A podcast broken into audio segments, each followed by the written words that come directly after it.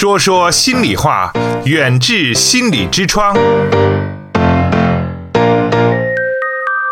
请关注远志心理的微信号，方法是在手机微信中点击右上方的加号，添加朋友，找到最下方的公众号，然后搜索“远志心理”，就可以找到远志心理严家民的微信公众号。关注后，按照提示回复关键字“严家民”或“代金券”，即可收获更多惊喜。我们本期节目的话题呢是关注九月十号教师节之谈谈老师的幸福感。那刚才我们接到了两名小学老师的电话，都是围绕着如何跟这个在工作中，呃，包括在生活中如何跟自己就是调整心态，跟自己对话，让自己具备更好的一个幸福感的话题。那谢教授也分析了很多教师的幸福感的问题。嗯，呃，我们也是想着说，呃，问一下谢老师，你看，就是。其实老师是，嗯，怎么说？如果说遇到了四十个学生里边，四十个孩子都是听话的，嗯，可能没什么大的问题。如果四十个学生里面有三十个、有二十个、嗯有十五个不是很听话的，甚至比较叛逆的话，老师其实都是很。很苦恼的，对嗯，而且有的时候孩子们可能，比如说老师吧，他很着急，希望孩子们能学好功课，嗯因为文化是和知识是一个人最好的武装，嗯，但是孩子们他并不太了解这一个情况，嗯。有的时候就是对学习有一些懈怠，那老师也可能会很着急，嗯嗯，就这些问题吧，呃，想问一下谢教授，你看、嗯这这样的话，老师这个压力其实就是很大的，而且呢，就是可能有的时候会恨铁不成钢，对对于学生啊、呃采用各种各样的方式吧，希望他能够提高自己的学习积极性。嗯，像这样的一种情况，该如何缓解呢？嗯嗯，因为我们教师这一个职业啊，它有它的特殊性。刚才我们谈到了啊，会遇到方方面面的一些压力。遇到这些压力之后，刚才两位老师电话当中也谈到了，啊，如何能够提高我们的这种幸福感，更好的为学生服务。这也是我们这个节目和我们这个原智心理研究所一直在共同探讨的一个问题。这里面有一个很关键的一句话，我们说，教师的幸福啊，只有教师幸福啊，学生才能幸福。实际上这句话呢，就是来谈这个言教不如身教的呃这样一个问题。还有一句话呢，说一个老师成长了，一群学生就受益了。就刚才主持人乔丽讲的，这个在这个与学生打交道当中，我们会遇到各种各样的情况。那么我们怎么去做，既能体现我们教师的这种幸福感，又能让学生受益？刚才说了一个老师成长了，一个学生就受益了。老师幸福了，学生才能幸福。这与我们的这种积极情绪的培养有很大的关系。你比如说这个所谓的呃后进生，或者是学习啊、品行啊相对差一点的这种学生，那么我们做老师的，尤其是班主任老师，如何去应对？嗯，这就是一个问题。在这里面呢，我想啊，我们作为一个教师，正确的面对我们的职业压力，提高我们的积极情绪，有很大的关系。你比如说，有的老师用忍让、宽容、呃积极向上、希望这样的优良的品质去对待我们的学生，往往这样的学生啊，将来，呃，他会对我们老师的这种情感，比你平时，呃，不具备教师优良品质的宽容的这种老师这种情况的那种情感更深。我有一个例子，嗯，呃，在零七年的时候啊，我有一个河北籍的一个学生，当时的时候他的学习成绩非常的糟糕，就是说我们每年每学期四门课不及格的话，那就要进行补考。如果连续两个学期，就是一学年，呃，有这样的情况的话，就要做留级处理。这个时候呢，我跟他交流的时候，我就包容他，啊，给了他一些鼓励，并没有我们往往老师着急的时候，就会给他一些指责或者是批评。这个这样呢，就是经过了两个学期之后，他有了很大的改观和变化。今去年那个暑假的时候呢，我到北京出差，啊，在这个朋友圈里面，我无意之中，呃，发了一个嗯这个朋友圈的内容的时候，他有那个地址嘛，嗯他从呃离北京嗯、呃两个半小时的这种车程啊，开车到我住的那个地方去，呃，带着我嗯用了三四个小时的时间，呃，转了一些北京的一些地方。嗯，那从这个学生当时的那种情况，当那个学生开车到我住的那个地方去的时候，哎呀，我心里也是说不出的那种感觉，就感觉到在那个学生最困难的时候，我们老师用什么样的那种宽容和包容的心啊，换角度、换角度去看这个学生啊，看到学生另一面很关键。所以说这个问题呢，就是说有待于我们老师去培养自己积极的那种情绪。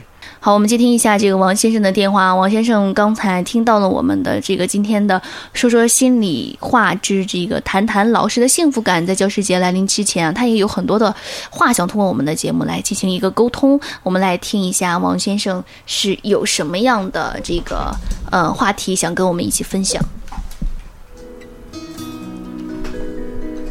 喂，你好。喂，你好。嗯，王先生，您请讲。啊，好的。呃，刚才啊，我听了呢，咱们交通台和那个远志心理研究所共同举办的这个节目，听了谢教授的关于教师节来临之际，教师幸福感的这个话题，听了以后呢，我也很受启发。嗯，刚刚谢教授曾经谈到，呃，教师的幸福感呢，我也觉得主要是来自于教师个人的。积极的心态，比如说，你这个教师呢，现在我们一直要要求教师要加强自身的师德修养。嗯，加强师德修养，其中一种重要的一点，就是要培养教师对教育工作的热爱。我觉得，只要教师有一颗热爱教育事业的心，嗯，用积极的心态。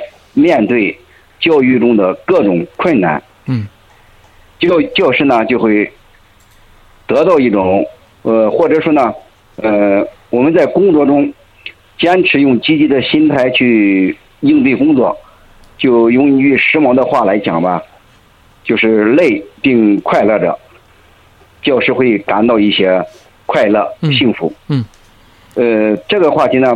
两个老师谈的都非常多，嗯，我想说一下另外一个方面的呃一些困惑吧。嗯，好。呃，这个困惑呢，就是因为我呢是一直在农村工作，呃，现在已经接近三十年教龄了。哦。最近几年呢，看到农村学校啊发展变化非常大。嗯。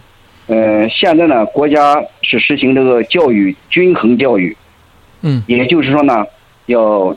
加大对农村教育的投入。嗯，这几年呢，农村的校舍发生了很大的变化。嗯，由过去的平房改成了楼房。哦，而且呢，教学设备、教学仪器，嗯，也投入的很多。嗯，补充的非常的完备。哦，呃，教学设施很齐全。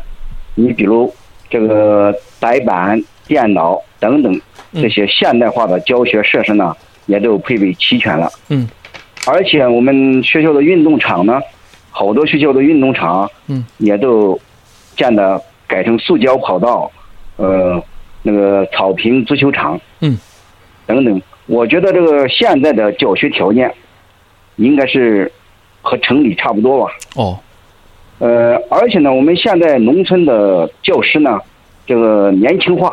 嗯。嗯，这几年每年都有新的毕业生到学校工作。嗯。呃，教师的整体素质呢也不比城里差。嗯。但是呢，现在农村的孩子是越来越少。哦。随着这个国家鼓励或者说城市化进程的加快，嗯，好多在农村住的年轻人，嗯，都到城里买房子了。哦。这样，农村的孩子啊越来越少。嗯，呃，据我观察，这这几年这个孩子是逐年在减少。嗯，嗯，我就我们就我们有一些老教师呢，一块谈论的时候，就有时候产生一些困惑。嗯，困惑。嗯，国家或者说政府投入了这么多资金，在农村呢，把这个校舍、嗯，呃，教学仪器。以及教师配备等等各个方面呢，呃，都基本上呃，做到了和城里均衡化。嗯嗯但是呢，农村的孩子越来越少。嗯嗯，将来农村的教育会走向何方？嗯，就是说，我们做一个假设，如果二十年以后，嗯。或者说再短一点，十年以后，嗯。农村的孩子没有了，嗯。农村的教育是不是就消失了呢？嗯嗯。呃，所以说呢，这也是我们一些呃老教师呃经常在一起嗯。探讨，嗯。呃，或者说一些迷惑，嗯。嗯，可能我们对我们来说呢，我们已经三十年教龄了，再过十几年，嗯。二十，嗯、再过十几年的话，我们退休了。嗯。但是呢，比我们小那么五六岁的那一些啊，嗯。比如说现在四十岁左右的老师，嗯。再过十五年，嗯。他还不到退休的时候，嗯。但是呢，学校又没有孩子教教了，嗯。那么学嗯这些老师，他他将来他要到到城里去，肯定是也不现实啊。嗯。因为城里去你没有他的工作，嗯。或者说他无法和城里的老师嗯。呃在一块竞争嘛，嗯。他缺少竞争力，嗯。所以说呢，这也是我们呃很多老教师在探讨嗯。呃焦虑的一些话题。嗯。嗯，这也是我觉得也应该是呃农村老师的一些焦虑吧。嗯嗯嗯嗯嗯，看看谢教授能不能帮我们解决一下好这困惑。好，感谢王老师，呃，跟我们交流。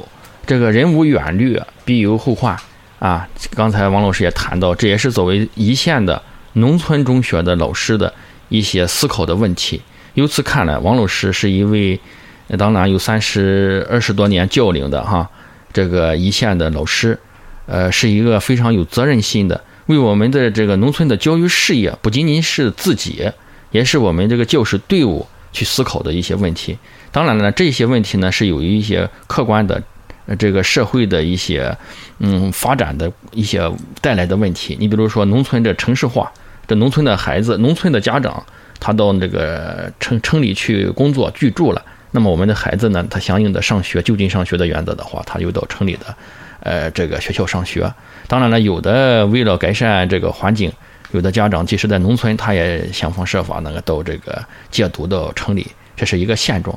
但是刚才你王老师谈到这个教育资源的均衡化的问题，在咱们农村已经配备了跟城市里面中学也好、小学也好，这个学校那个呃相当的这种教育教学资源。你这样一个学生这个人数的这个减少，势必给我们的教育教学资源造成了一种浪费。嗯啊，这也是咱们有责任心的老师去考虑的一个问题。对于这样的我们的老师有这样的焦虑的问题，我们怎么去解决？不然的话，如果呃我们作为一个老师，呃虽然是一个积极的这种焦虑，如果这样的一些思想、一些想法、一些这样的顾困惑、顾虑，呃时刻的围绕在我们这个心目当中的话，难免就会嗯削弱，或者是呃降低我们对这个工作的这个进取心。嗯所以这样的问题呢，我们靠政府啊、学校来帮助。呃，不如我们自己，像刚才那个张老师嘛，啊、谈到的几点，这个换位思考啊，啊、或者是沟通啊、交流啊。你像今天你能够借我们这个节目，把你内心的这种顾虑给我们说出来。刚才我跟乔丽主持人讲了，嗯，表达就是一种疗愈啊，表达即治疗。当然，我们淄博市原治心理研究所呢，也竭诚为咱们以前的老师啊，到明天的节目，我们还要再交谈这个问题啊。无论是焦虑也好，还是焦虑过后你内心存在着一些抑郁的情绪也好，这是咱们教师这个队伍当中常存在着的啊这个心理问题。确确实实呢，需要一个自我调节，或者是借助我们淄博市原治心理研究所这样的心理咨询机构来帮助你们解决。嗯，因为时间的关系呢，呃，如果需要跟我们联系的话，可以跟我们淄博市原治心理呃研究所取得联系，我们的电话是三三八幺幺幺六。